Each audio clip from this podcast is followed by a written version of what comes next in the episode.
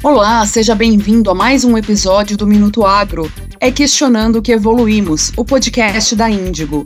Eu sou a Aline Araújo, head de comunicação da Índigo, e esse é o espaço para você ficar atualizado sobre o que acontece no agronegócio no Brasil e no mundo. Minuto Agro, com Aline Araújo da Índigo e convidados especialistas no agronegócio. Bom, Agora que o carnaval passou, parece que o ano finalmente começa de verdade, não é mesmo? E é o melhor momento para refletirmos sobre os aprendizados de 2023 e planejarmos o que levar para 2024. Aliás, 2023 foi um ano marcado por desafios climáticos, avanços em sustentabilidade e importantes marcos legais. Hoje vamos analisar como esses aprendizados estão moldando as estratégias para 2024, com um olhar atento às expectativas para inovações tecnológicas e práticas sustentáveis. Quem vai conversar com a gente é o José Luiz Tejon, professor, comunicador e sócio-diretor da Biomarketing. Primeiramente, Tejon, muito obrigada por participar do Minuto Agro. Tenho certeza que você tem muito a contribuir com o tema e nossos ouvintes serão presenteados com muitos aprendizados. Seja muito bem-vindo. Prazer meu, Aline. Uma honra estar com vocês aqui, contigo, que eu admiro muito, pessoalmente, e com a Índigo, que é uma, uma contribuição para o planeta maravilhosa, considerada a maior startup da história. Que maravilha, né? Longe de ser hoje a startup, ela é uma realidade presente e numa visão, uma visão moderna, uma visão constante de evolução, que é o agronegócio. O agronegócio é um sistema em permanente aperfeiçoamento a cada nanosegundo. Portanto, estamos juntos e vamos ver aí o ano de 24, como é que nós vamos enfrentar ele. Sim, com certeza, muitos desafios pela frente. Mas vamos começar analisando o ano de 2023. Foi um ano favorável para o agronegócio, o setor teve um bom faturamento, safra recorde, exportamos muitos produtos agrícolas, enfim, foi um ano bom para a economia rural brasileira. Mas também houve grandes desafios. Na sua opinião, Tejon, quais foram os principais desafios para o agro do Brasil em 2023?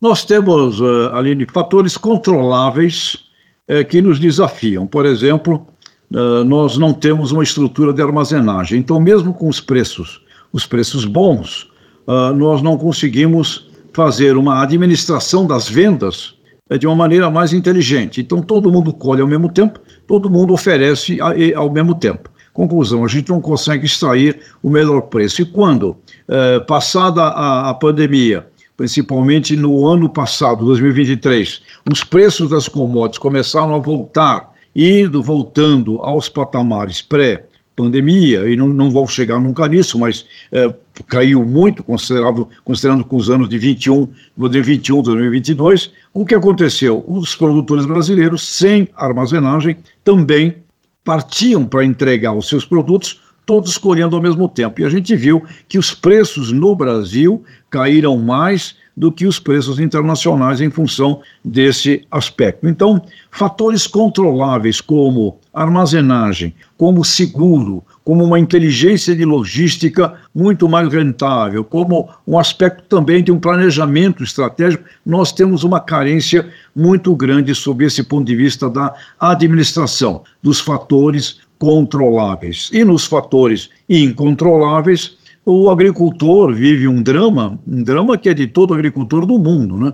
Um drama dele não, ele não manda no clima, ele não manda na taxa de câmbio, ele não manda no preço das commodities, ele não manda no preço dos insumos, ou seja, ele tem uma grande dependência de fatores que ele não controla, que é do lado de fora eh, da porteira das fazendas. E nesse sentido, nós contamos em 2023 e já em alguns outros uh, regiões do Brasil também. O problema climático já veio de, de, mais antigo e nós contamos em 2023 com um problema climático que efetivamente está nos levando aí no caso por exemplo da soja a uma grande diferença entre a previsão que a Conab eh, coloca de safra e a previsão que a AproSoja Brasil faz. Uma diferença de 20 milhões de toneladas entre a previsão Conab e a previsão da AproSoja, tá certo? Portanto, a gente passa a ter um ano em que será necessário o suporte e o apoio governamental aos agricultores brasileiros, que é o que a própria CNA, Confederação Nacional da Agropecuária, está neste momento em, em tratativas com o ministro Fávaro e este em tratativas com o ministro da, da Economia, com o Haddad e com o próprio presidente da República, pedindo um momento de apoio e de suporte para a, agricultura brasileira e fundamentalmente para esses produtores que foram surpreendidos pelos fatores climáticos. Então vamos viver um 2024 onde a intervenção precisa acontecer porque é justa, porque a agricultura brasileira ela é a menos protegida do planeta Terra e a mais exposta ao risco e somos, né? E conseguimos ser, nos transformamos na quarta maior agricultura do mundo e seremos a primeira eu não tenho dúvida alguma, em 2034, em 10 anos. É isso que eu vejo a curto prazo e também poderia salientar aqui, Aline, que tem produtores que estão com ótimas práticas, produtores que estão fazendo um plantio direto muito bem feito, com palhada muito boa, com a utilização dos, da tecnologia eh, conservacionista, muito bem aplicada, muito bem administrada, e esses agricultores estão conseguindo ter uma performance superior, mesmo no momento crítico sob o ponto de vista de clima, Aline. Bom, pegando um gancho aí né, no que você citou a respeito do clima, 2023 foi um ano de, de El Ninho, a gente teve aí uh, fortes adventos de seca ou de excesso de chuva em algumas regiões. Uh, de que maneira, na sua leitura, além dessa questão aí sociopolítica que você acabou de mencionar, você entende que uh, o El Ninho vai impactar a produtividade agora dessa safra corrente? Ele vai impactar mesmo nos agricultores, como eu mencionava agora, que usam de uma maneira muito bem feita a tecnologia conservacionista. Um exemplo, meu querido amigo Zecão, Lucas do Rio Verde, eleito o melhor agricultor de soja do país, com práticas regenerativas, conservacionistas, uma lavoura simplesmente dentro do que você imaginaria a mais bem cuidada no capricho, com todos os fundamentos eh, conservacionistas. Mesmo ele me disse: Olha, eu vou ter uma produtividade menor do que eu teria. Eu vou estar melhor do que muitos vizinhos, mas vai ser menor. Então, nós teremos, sem dúvida alguma, aí tem lavouras que a gente visita, está com 30, eh, 35 sacas eh, por hectare de soja, uh, na mesma fazenda onde choveu, choveu numa outra área lá, ele está com 67, então nós vamos ter um grande desequilíbrio aí neste ano e com certeza, eu nesse sentido, estou mais aqui ao lado das perspectivas que a ProSoja Brasil está fazendo, teremos uma safra eh, menor, uma safra muito mais pelo lado de 135, 140 no máximo eh, milhões de toneladas e o milho também será afetado. Então teremos eh, menos grãos nesta colheita e os preços não caem, não é ali? Não caem porque a Argentina está produzindo muito mais do que produziu na safra anterior e no caso do milho Estados Unidos também está produzindo mais do que produziu na safra anterior. Então, os preços internacionais não estão, não estão aumentando, aliás, os preços não aumentam, né, não caem. Os preços não sobem, mesmo em função desta safra brasileira reduzida, em função da oferta eh, de outros dois grandes países produtores. Agora, é um ano eh, para investir na ciência, na tecnologia, fazer muito bem feito. E eu queria aqui dizer o que eu ouvi, por exemplo, de Frank Dijkstra, criador do plantio direto no Brasil.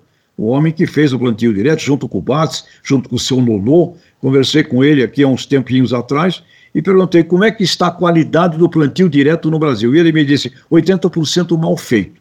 Então é um momento, e eu creio que inclusive a Associação Brasileira do Plantio Direto vai aproveitar muito isso, um momento de consciência do uso da ciência da maneira mais precisa que for possível por um produtor. Então, nós vamos assistir isso e vamos assistir também o lado positivo, o desenvolvimento das áreas de integração lavoura, pecuária e floresta, um plano que está aí sendo costurado, que se for feito será simplesmente fantástico, transformação de 40 milhões de hectares de pastagens degradadas em áreas de cultivos modernos. Então, Aline, o Brasil é um país para corajosos, é um país que você não pode desanimar. Um ano vai bem, você tem que investir. O ano que vai mal, se está preparado para isso, você vai ser melhor, você vai ficar melhor do que os seus eh, concorrentes. Então, o Brasil é um país que vai para frente, apesar dos problemas que a gente tem, mas a gente caminha, a gente acelera e vai ter coisa positiva também em 2024. Com certeza. O povo brasileiro é muito guerreiro. Uh, no início do conflito da Ucrânia com a Rússia, a gente vivenciou aí a corrida pela aquisição dos insumos e a disparada do preço dos fertilizantes, que chegou a subir até 40% dentro daquele período. Em 2023, como que os conflitos geopolíticos impactaram as, as exportações e as práticas agrícolas aqui no Brasil? Bom, sem dúvidas, os custos dos insumos cresceram muito, primeiro na pandemia, segundo com a guerra Rússia-Ucrânia, e temos aí conflitos, conflitos não param, temos aí o conflito no Oriente Médio, de algum jeito também esse movimento hoje acontecendo na própria Europa, com relação a, aos produtores, ao meio ambiente, tudo isso é um cenário sempre conturbado, um cenário sempre de conflito. Então os insumos cresceram consideravelmente e depois baixaram. Só que o Brasil plantou a safra 23, 24 ainda com custos, com custos elevados, com preços que foram decaindo e com a condição climática. Então a gente tem de verdade aqui no Brasil hoje temos de verdade a necessidade de uma intervenção correta e justa do governo brasileiro para os agricultores que foram surpreendidos, principalmente, além do fator do custo dos insumos, além do fator do preço das commodities, o fator climático. Então, é um ano em que é justo e correto que exista este suporte que eu não tenho dúvida que vai acontecer por parte do governo para 2024, 2025, a partir da colheita e do plantio da próxima safra, porque o plantio da próxima safra vai exigir confiança dos produtores e suporte para ultrapassar o período do endividamento e o período do acerto das suas contas, Aline. Bom, diante do aumento do, dos custos dos insumos que você mesmo citou aqui agora há pouco, que abordagem inovadora os produtores brasileiros podem adotar para manter ou aumentar a produtividade? Olha, não é nada inovador, é fazer muito bem feito, como eu mencionei aqui, exemplos de produtores que têm uma prática de gestão do solo, tem uma prática de um plantio direto na palhada muito bem feito, o, a utilização das tecnologias inovadoras, os bioinsumos todos que estão à disposição, regulagem de máquinas, a mecanização bem utilizada, os fatores também da, da, da agricultura de precisão Hoje nós temos a, a, nosso dispor já a robótica, temos a nosso dispor inteligência artificial. Eu visitei áreas aí em que estão sendo trabalhadas com a, com a robotização, com a inteligência artificial, com sistemas, com sinais, ou seja, tudo isso vai nos levando a uma agricultura de alta tecnologia, de alta precisão e de alta gestão. Então, nós não vamos mais poder imaginar o futuro da atividade da agropecuária sem uma utilização de alto nível da gestão. Gestão é o nome da palavra, domínio dos fatores controláveis dentro da sua propriedade. E isso significa reunir o melhor da ciência que está à disposição e aplicar e aí ficar de olho no recurso humano, porque são os recursos humanos que irão fazer isso acontecer. Portanto, é hora da sucessão, é hora da juventude entrar no jogo, é hora de terceirização de serviços, de trabalhos que você não consiga fazer, porque você não tem o tempo e você não tem ali os talentos para realizar, mas é hora de fazer muito bem feito aquilo que a ciência já tem à disposição. Não tem nada que seja surpreendentemente novo. Existem conhecimentos, uns antigos, outros novos no campo da digitalização, mas tudo isso está à disposição. Tem que reunir isso e tem que ficar de olho no custo, na qualidade e, ao mesmo tempo, olhar para todo este mundo ambiental, para todo este mundo eh, do carbono, porque eu já conheço tradings que estão pagando um valor adicional pela tonelada do grão em função da qualidade com que está sendo produzido ali aquele, aquele grão, sob o ponto de vista de rastreabilidade e ambiental. Daqui para frente, mais um pouquinho, daqui a um tempo, nós vamos ter as remunerações pela mitigação do carbono. Agora, isso ainda não está pronto, porém, sem dúvida alguma, o produtor que estiver bem organizado com relação a isso, ele vai ter uma vantagem no relacionamento com os seus clientes. Então, eu diria, Aline, que é fazer muito bem feito hoje no campo da agricultura aquilo que a medicina teve que fazer há 30, 40 anos atrás. A medicina digital, a medicina robótica, a medicina de alta tecnologia. Da mesma forma, a agricultura é um setor que vai exigir muita competência no uso da ciência e desse conhecimento aplicada palmo a palmo, planta a planta, animal a animal, dentro de cada microbioma do nosso país. Pensando um pouco nas nossas principais culturas, né, soja e milho, ah, de que maneira ah, você falou bastante a respeito de ciência, ah, de tecnologia, de inovação, como que você observa que essas culturas elas têm sido transformadas a partir do uso de ciência, de tecnologia? Qual que é o impacto que você vê e quais são as práticas que você vê que de fato fazem a diferença? Olha, eu acompanho o setor desde 1977. Então eu vi a soja nada, era um nada. A soja era comida de hippie nos anos 70. E milho era o primo pobre da agricultura. Produtividade média de 1.500, 1.700 quilos por hectare. E nós já tínhamos sementes à disposição, por exemplo, de números de 12, 13, 14 mil quilos por hectare no campo do, do milho que eu trabalhei intensamente. Então, o que, que a gente vê hoje? Tem mercado mundial, tem demanda e a tecnologia. A tecnologia está hoje num campo das sementes modernas, que permitem um aproveitamento muito grande no resultado da produtividade, e está dentro de uma reunião de práticas né? gestão do solo, a gestão dos micronutrientes todos, uma lei do mínimo aplicada ao mundo da, da, da agronomia, um processo muito interessante de eh, rotação, rotação de culturas e um campo interminável de crescimento. Se o Brasil tiver mais soja, vai vender mais soja. Se o Brasil tiver mais milho,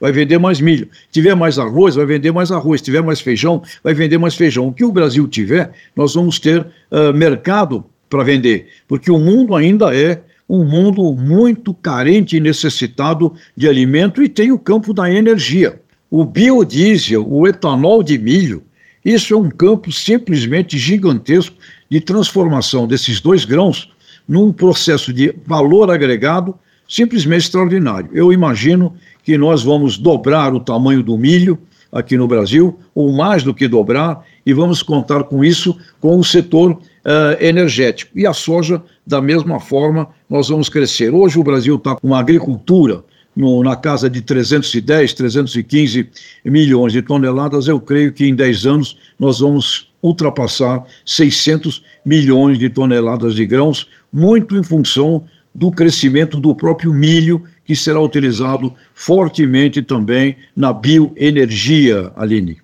E olhando para o cenário atual do agronegócio, marcado aí por mudanças climáticas rápidas, pressões internas e externas, olhando aí para a questão de sustentabilidade, avanços tecnológicos, quais desafios você prevê para o setor para o ano de 2024?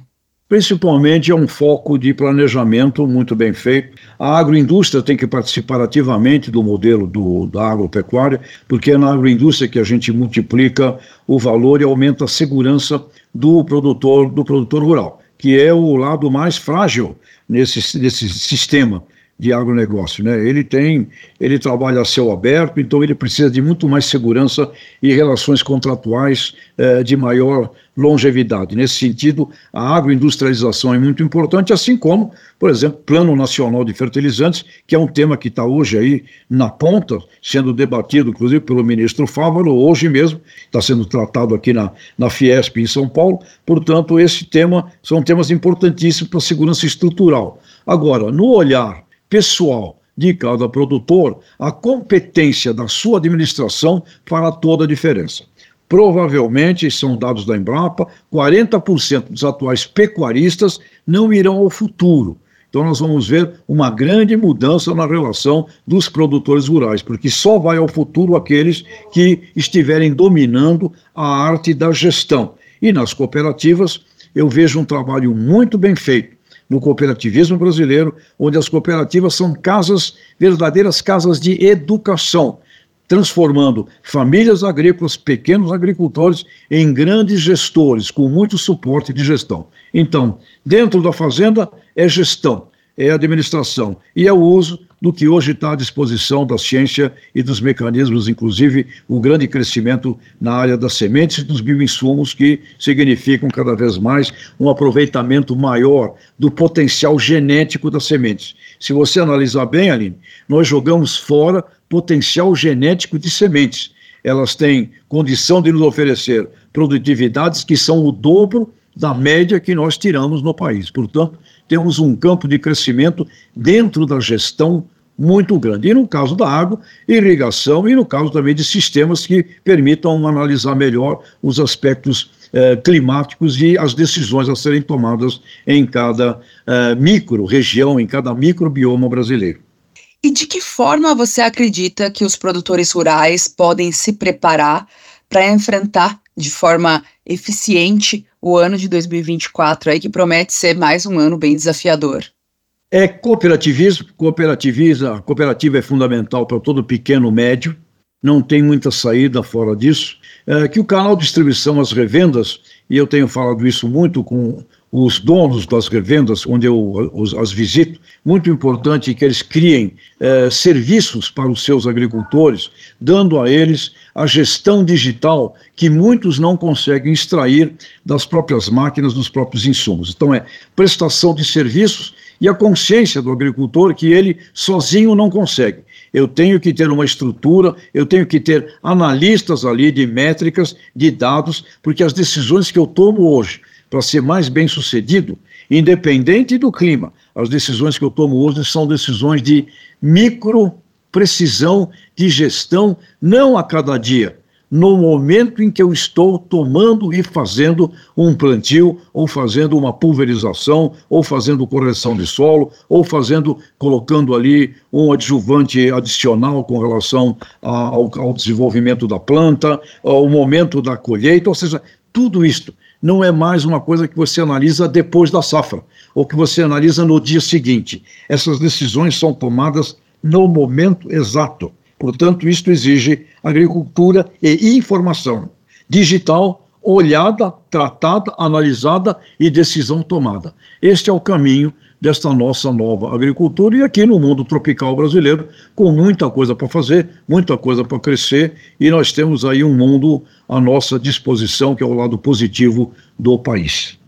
A nossa conversa de hoje, ela trouxe excelentes reflexões sobre tudo que aprendemos no agro ao longo, ao agro brasileiro, né, ao longo de 2023 e também nos proporcionou grandes perspectivas para o 2024. Infelizmente, a gente está chegando aqui no final da nossa conversa. Eu quero agradecer mais uma vez a ilustre presença do nosso convidado, Tejon, e queria deixar, Tejon, um espaço aberto para alguma mensagem final que você queira deixar para quem está nos ouvindo. Muito bem, Aline. Olha, eu quero deixar uma mensagem que eu aprendi no meu primeiro emprego. Eu, meu primeiro emprego foi na Jato, lá eu trabalhei com a família Nishimura, tinha 23 anos de idade e aprendi com o velho Nishimura, Sunji Nishimura, fundador e deixou aí um legado maravilhoso da Fundação de Tecnologia Sunji Nishimura.